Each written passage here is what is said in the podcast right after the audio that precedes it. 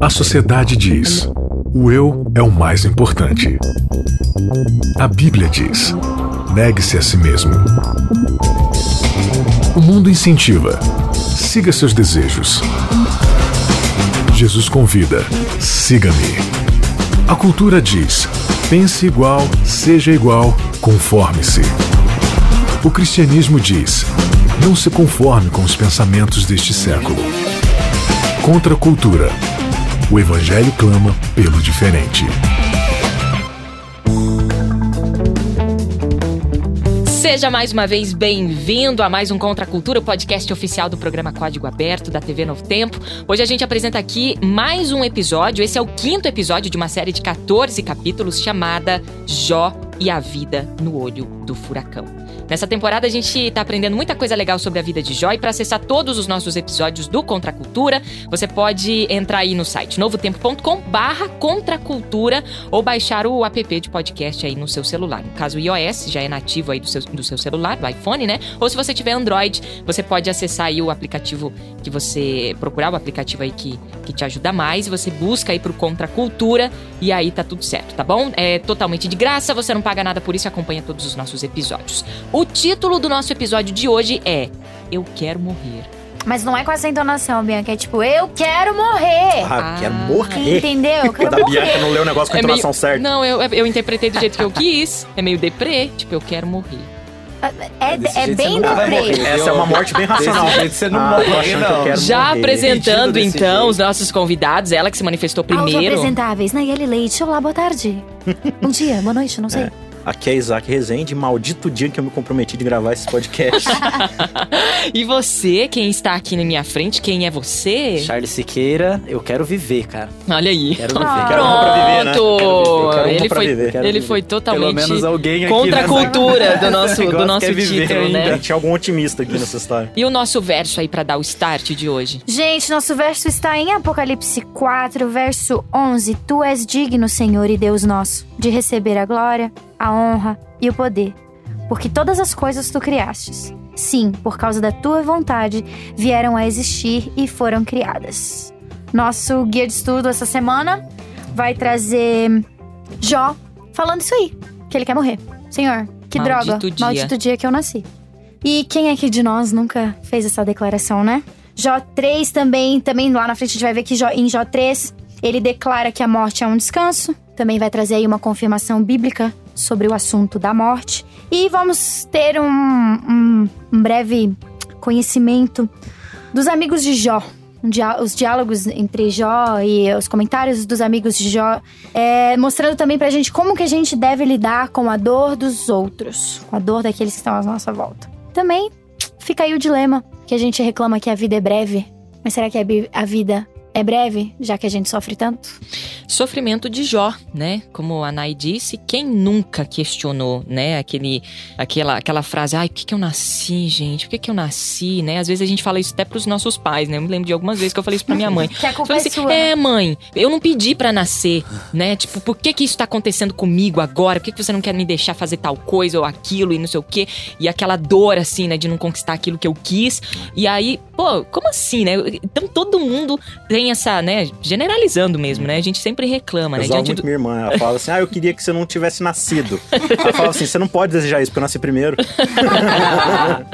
E diante do sofrimento é interessante, é, porque a gente esquece de todo, né? Diante do- da dor ali, que é inevitável nessa vida, a gente esquece dos momentos bons também, né? É, Parece que tudo, tudo cai por terra. Parece que a gente nunca teve momento nenhum bom aqui nessa terra diante do sofrimento, né? Mais ou menos isso, né? Parece que dá uma amnésia na gente quando a gente tá sofrendo, né? Que aquilo ali é tudo que já aconteceu até ali e nada, vai, nada mais poderá acontecer de bom e a gente começa a desejar morte. E quem nunca desejou que atire a primeira pedra, né? Porque a gente fica naquele sintoma de que eu quero desaparecer, eu quero sumir, por que, que eu tô aqui? E foi exatamente isso que Jó passou. Interessante que a gente já falou em alguns em, em algumas conversas anteriores aí no podcast que Jó, ele não discute aqui o lance da existência de Deus e não discute também o porquê do mal, mas ele vai falar de como resolver esse problema. Uhum. E uma das válvulas de escape dele é o quê? É o descanso. Então tira a minha vida. ele, ele não tá aqui querendo saber por que eu tô passando por isso, mas Os amigos dele vão levantar isso, mas ele em si não levanta isso. Ele só quer dizer assim: me, me, dá, me dá um descanso. Eu chega, eu quero morrer, me ajuda a desaparecer. É mais ou menos isso que ele Que é, o que, a gente sabe, que é o que a gente sabe sobre qualquer paciente é, psiquiátrico barra psicológico. Pessoas que têm problemas, elas. Até aquelas que tentaram o suicídio, elas vão dizer pra você que o que elas estavam querendo era tirar a dor. A dor. É, o Daniel Salles que fez uma música que tem uma frase que é assim: falando sobre a história da redenção, Deus dizendo: Eu não queria ver, não querendo ver um eterno sofrer, a morte foi a bênção que eu dei. É um presente. A gente não ia aguentar é, viver 700 anos. A gente não ia dar conta. Então a gente precisa mesmo da morte. É um acalento. Nossa, ainda mais nesse contexto de hoje que a gente vive, Que né? cada vez. Tá Foi o piorando. historiador Decadência. e filósofo Daniel Salles, né? É, e exatamente. Brasileiro também, Salles. se eu Brasileiro posso também, ficar olha dessa só, forma. viu só? E, tá bom, deixa eu ficar quieta. Fala, Isaac. Não, é Jó aqui, ele, ele segue assim numa, numa linha descendente, né? E ele vai desabafando aqui no, no 6, 2, capítulo 6, verso 2, ele diz assim: olha, se tão somente pudessem pesar a minha aflição e pôr na balança a minha desgraça, veriam que o seu peso, né? O peso da minha desgraça, é maior que o da areia dos mares. E por Nossa. isso as minhas palavras são tão duras, né? Ele tá desabafando aqui. Por que, que você tá falando? Já que você tá falando aí de morrer, de tal. Olha, se você pesar o que, que eu tô passando, você vai entender, né? E olha as palavras que ele usa: as flechas do Todo-Poderoso estão cravadas em mim e o meu espírito suga delas o veneno. Os terrores de Deus estão posicionados contra mim. Uau. Imagina assim, a, Senhor, não Jó suporto, me tira mesmo. Me tira ele daqui. não tá reclamando aqui de um, de um espinho, assim, no, no- no calcanhar, assim, né? Na planta do pé que ele pisou, ou que ele escorregou e ralou o cotovelo, ou ele errou o chute da bola e tirou a tampa do dedão. Ele tá falando aqui de um momento em que ele não consegue mais vislumbrar nenhuma esperança de vida, porque a coisa tá muito ruim. É o que a gente sempre fala. Quando a gente lê, a gente tem o contexto geral da história.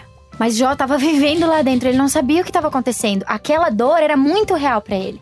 E era muita dor, gente. Só pensa aí que se você perdesse só seu pai, sua mãe e seu irmão, mesmo que você ganhasse outros pais adotivos de outros irmãos, não, não é a mesma coisa. Acabou. E o nosso guia justamente nos convida a criar uma empatia com a história de Jó.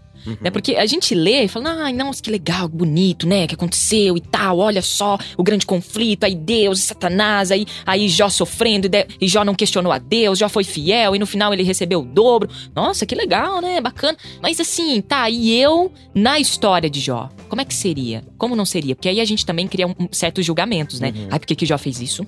Ai, olha só que estranho. Por que, que os amigos de Jó fizeram aquilo? Olha a mulher de Jó, né? A gente, né, pega pesado com a mulher de Jó. Mas a gente não se coloca lá. E é muito legal esse exercício de empatia com os personagens bíblicos, em especial agora é, é, com Jó, que a gente tá estudando nessa série, porque a gente começa a, a- entender também muitas coisas, né? Inclusive o que a lição propõe, que é a gente não, não discutir ou questionar a existência de Deus, mas sim o próprio caráter de Deus, né? E, e quando a gente vê assim a postura inicial dos amigos dele, a Bíblia diz aqui que eles, é, eles se reuniram para poder consolar Jó. né? Eles estavam lá longe dali.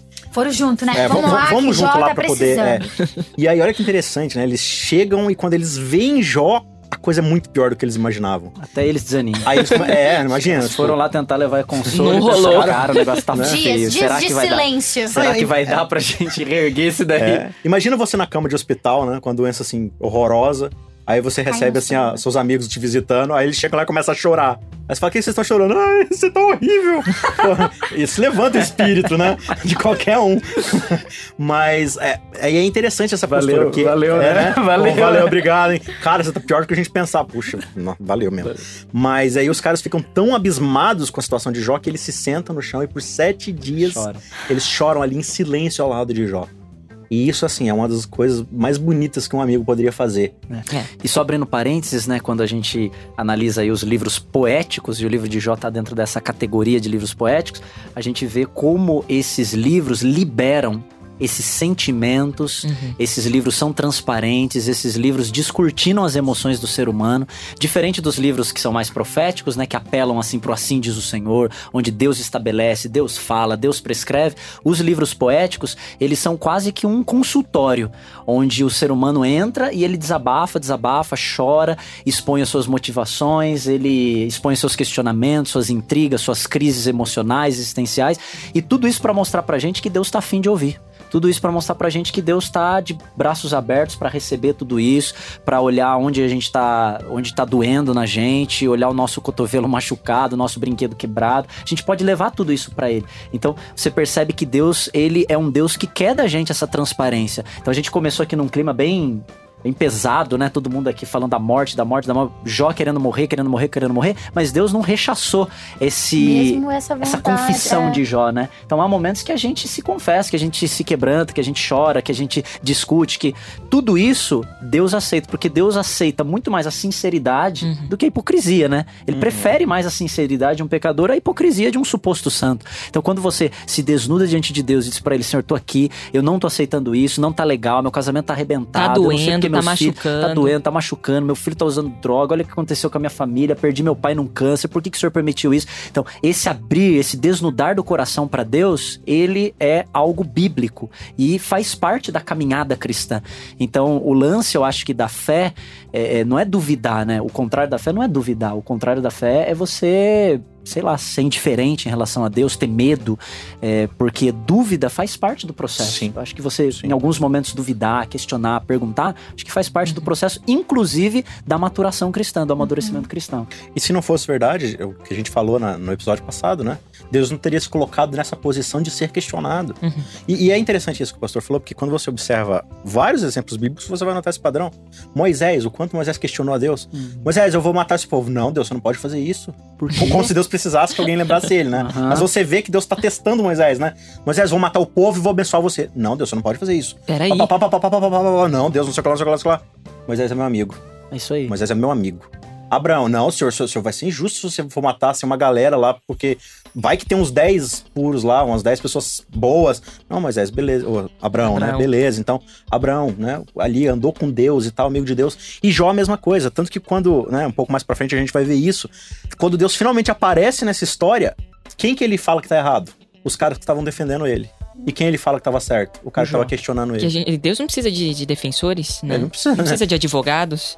Ele precisa de imagem, ele precisa de uma imagem, ele precisa ser representado em você, Pra né? E o melhor jeito ali que aquele pessoal tinha pra poder representar Deus naquele momento era ter ficado calado ao lado de Jó, sofrendo junto com Jó no sentido figurado, né? E, é- e quando a gente traz aqui pro nosso contexto hoje, quantas vezes a gente não faz isso, né? Décadas, décadas não, né? Milênios depois aqui a gente ainda tá assim, não, cara, mas isso que tá acontecendo com você tem alguma razão.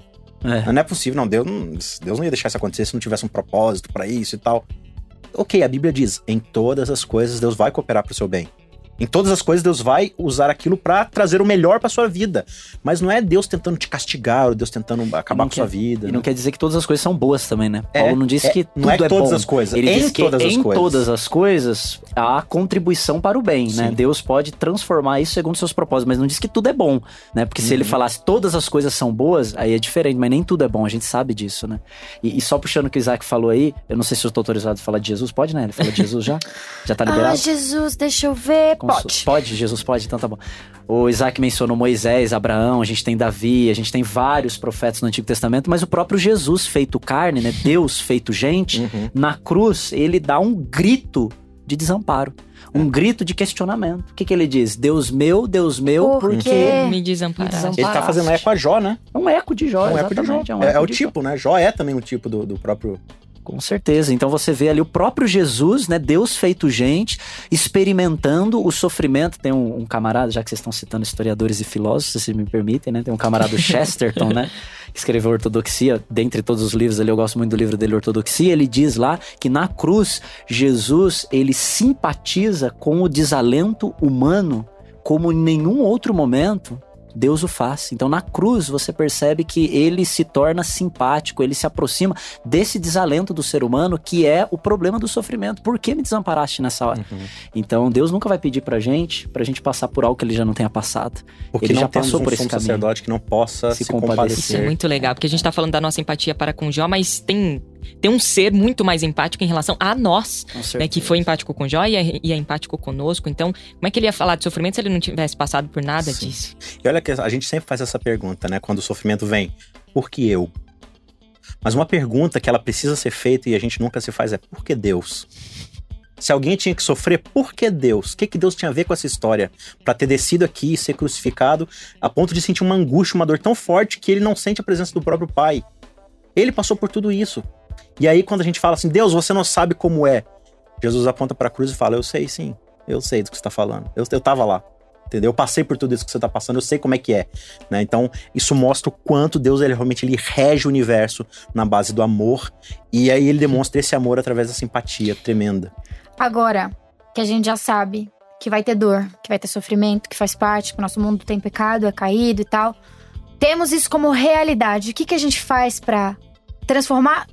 Não, não necessariamente a gente, né? Mas até que ponto eu tenho o poder de transformar o mal e o sofrimento em coisa boa pra minha vida? Como o, o sofrimento, entendendo que o sofrimento pode ser até um fator motivacional na minha Exato. jornada cristã, né? Como é que é isso? Como é que funciona? Como é que eu posso encontrar coisa boa é, diante da Sim. dor, diante do É, sofrimento? o negócio é que a gente sempre vai tentar é, relacionar esse negócio que a gente fala coisa boa, né? É. Pra nossa vida aqui. Uhum. A gente não consegue pensar fora da casinha que chama planeta Terra. Não, não que a gente não vai viver no planeta Terra, mas na nossa realidade aqui pós-pecado e pré-restauração das coisas. Como é que isso vai me fazer ficar bem na fita aqui?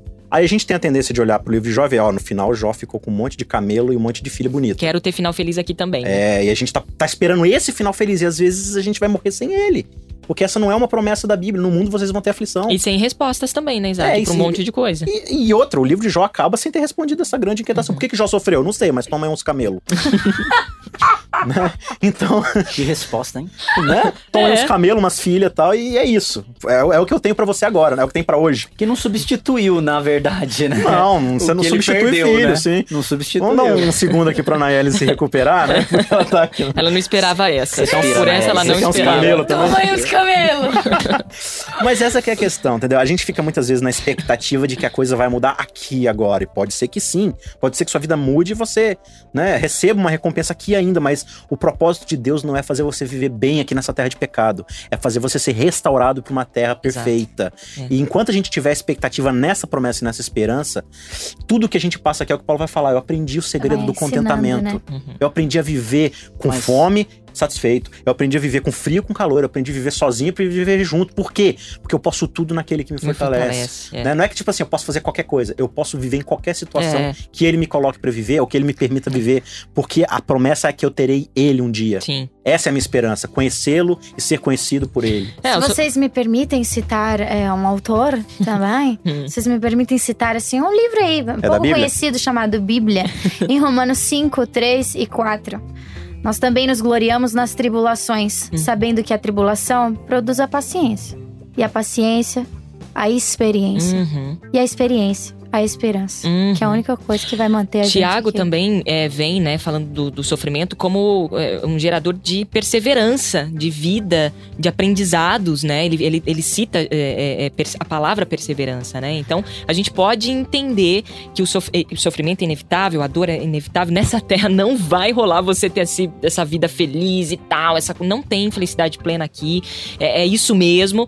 É, mas a gente pode aprender com isso. A gente pode olhar para aquele que sofreu m- mais do que tudo e a gente ainda é tentado também a pensar que a dor maior de Jesus foi na cruz. De que assim, olha o que, que A dor sofreu. física, É, a né? dor física. Olha lá, os pregos nas. Claro que isso doeu. É lógico que isso doeu. Isso foi físico. Ele foi 100% humano. Ele sentiu na pele, na carne. Mas a dor maior foi lá dentro. Foi no coração, foi psique, foi. eh, Sabe? Foi lá no Getsemane quando ele entendeu que todos aqueles pecados estavam sobre ele.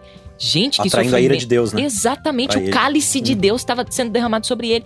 Que loucura isso, né? A gente precisa pensar mais nisso pra entender as coisas. Com certeza. E, e o que o Isaac falou, né? Que a gente às vezes espera muito final feliz imediato, né? Uhum. Não, agora eu tô com Deus, então quer dizer que eu tô Tá apertando os certo. botõezinhos certos. Então mais cedo ou mais tarde a coisa vai melhorar pra mim. Essa crise vai A prosperidade. da minha vida. O casamento vai reconciliar. A gente não vai assinar os papéis do divórcio. Meus filhos estão doentes, eles vão melhorar. A gente fica nessa expectativa. Só que nem sempre isso acontece. E, e na- nas páginas da Bíblia a gente vê que nem isso nem sempre isso acontece, inclusive na história dos personagens da Bíblia, né? Na galeria dos heróis da fé a gente vê qual foi o resultado. É, nem todos eles receberam camelo no final, né? Pelo contrário, né? Muitas É, mortes Você tem os amigos de horríveis. Daniel sendo livrados lá da, da fornalha. Agora fala isso pra Estevão. Exato. Exatamente, exatamente. Para Paulo, para Pedro, para Tomé, para todos os, os mártires ali. Agora, uma coisa interessante, é, você citou ali o lance do contentamento, a Bianca falou também da questão da perseverança, na L também.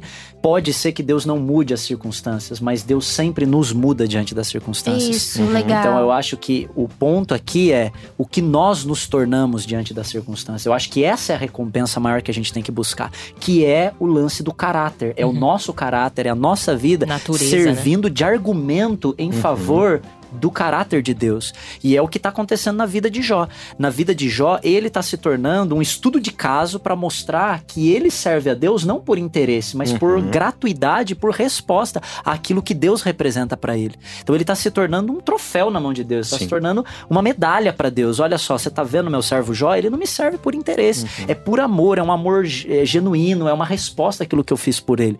Então, quando a gente percebe isso, a nossa fé se traduz em fidelidade. Legal. A nossa fé começa a se traduzir em fidelidade em meio à crise. E se a gente não tem os fardos mais leves, os nossos ombros, os nossos ombros vão ficando mais fortes. É, é engraçado que lá em, em João capítulo 9, quando os discípulos dizem pra Jesus, vem um cego, né, e fala assim: Senhor, ele é cego, ele pecou, os pais dele pecaram, como é que foi? E Jesus mostra que não tem nada a ver com isso. Esse não era o foco. Não era assim. Porque não tem. Imagina, então eu pequei, então eu sou ma- amaldiçoado. Se eu não pequei, ou eu sou amigo de Deus, então eu sou abençoado, eu sou próspero. Essa não é a lógica, né? A gente não tem controle disso. Isso, isso vai muito, muito, muito além, né? E, e- e eu acho que Jesus, ele é. É bonito isso, é, é muito, é misericordioso, ele é bondoso, ele tem controle de todas essas coisas. E independente do meu sofrimento, independente da minha luta, da minha dor, ele está ali comigo, né? Eu acho que é, é, eu, eu até me emociono quando eu, eu vejo assim, olho pra minha vida, e eu vejo assim, nossa, podia ser tanta coisa diferente. E aí você vê, não, mas é, ele, ele estava ali em cada momento. Ele, ele permitiu ou ele quis aquilo? Não, ele não quis. Porque a gente às vezes pensa que Deus quer o sofrimento. Não, pra, por que Deus, o senhor tá. Não, não, às vezes nem vem dele. Entendeu? Nem vem dele, não tá vindo dele. Mas ele tá ali. Ele tá ali o tempo inteiro. né? Então a gente tem que ter essa certeza. Mas a gente só tem essa certeza quando a gente começa a ter cons- consciência do caráter de Deus. Isso. Né? Do caráter de Deus. E ele sofre junto com a gente, né? Isaías 63, verso 9, diz assim: Em toda angústia deles foi Deus angustiado. Uhum. Em outras palavras, junto com a história do seu povo, Deus sente, Deus passa, Deus sofre, Deus se compadece, Deus está ao lado da gente. Então você percebe que esse sofrimento de Deus é para nós uma relação de intimidade, de empatia, e ao mesmo tempo, você menciona ali o episódio do cego, né? Quem foi que pecou e tal. Você vê que Jesus ele não se preocupa com a lógica, com a explicação, com a sistematização das razões pelas quais ele é cego. Aham. Jesus simplesmente fala: Eu vou aliviar o sofrimento dele. Pronto. Sim. Então, acho que o ponto de Jesus também é, em vez de você ficar discutindo aí muito sobre o sofrimento, assim, A você causa vai, você do vai gravar um podcast, é 30 minutos, você discute 30 minutos, mas depois, bora aliviar o sofrimento dos outros. Sim. Então, por isso também a gente tem na Bíblia: Vinde a mim todos que estáis cansados e sobrecarregados, eu vos aliviarei. Deus tem a promessa do alívio. E Deus também quer que a gente divida o fardo. É que a gente sempre. é, eu- eu já falei isso em algum outro episódio. A gente sempre fala: Ai, Deus, tô sofrendo muito, me ajuda aqui. E fica lá com a mãozinha segurando assim. E agora, o que, que eu posso fazer pra ajudar Deus? A gente não sabe descansar. E a gente precisa confiar e descansar. Entregar completamente nas mãos de Deus. Exatamente. Bom, a gente está chegando ao final desse, desse episódio. é, e as nossas considerações finais. Isaac, é, Pastor Charles, Nayeli. É, eu acho que a grande sacada aqui que a gente precisa entender, resumindo esse episódio, é que no final das contas, João não agradeceu a Deus por causa dos camelos que a Nayeli riu e por causa das filhas e tudo mais. Ele agradece a Deus pela oportunidade de tê-lo conhecido pessoalmente. Exato, exato.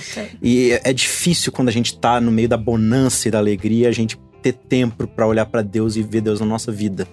Porque a gente sempre vai olhar nosso próprio umbigo quando a benção vem. Mas é só no sofrimento que a gente consegue ver Deus.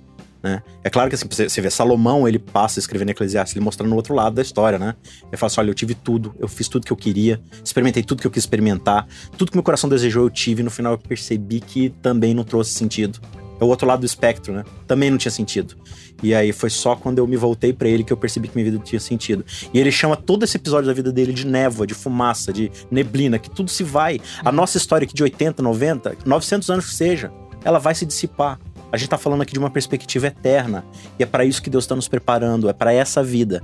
E por causa disso, ele vai usar esse vestibular aqui chamado vida nessa terra para preparar a gente para viver eternamente. Amém. Pastor Charles. Eu termino aqui fazendo das palavras iniciais as minhas palavras finais. Eu quero viver para conhecer esse Deus. É. Amém. Muito bem. Nem que eu tenha que morrer. Nem que para isso precise morrer também. Exatamente. Nai? No fim, o Nayeli nosso canta, né? testemunho. É, a Nayeli canta. canta. Agora a Nayeli canta. No fim, o nosso maior testemunho não é o que a gente come, o que a gente bebe, o que a gente não come, o que a gente não bebe, o que a gente não veste. O nosso maior testemunho da existência de Deus e do caráter de Deus é a nossa experiência com Deus. Nossa eu experiência. Eu também faço jus às minhas palavras ah, dos três, tá bom? Pode ser assim? Ok. Pra ninguém ficar triste, pra não ter sofrimento. Exatamente. Gente, até semana que vem. é, a gente vem aqui com outro episódio também muito interessante sobre os amigos de Jó. A gente já deu esse spoiler aqui. A gente vai falar sobre os amigos de Jó, vai ser bem legal. Vai ter muita coisa legal pra gente aprender, tá bom? Pra você assistir todos os nossos episódios anteriores, novotempo.com barra contra a cultura ou aí através do aplicativo no seu celular, tá bom, galera? Até semana que vem. Valeu!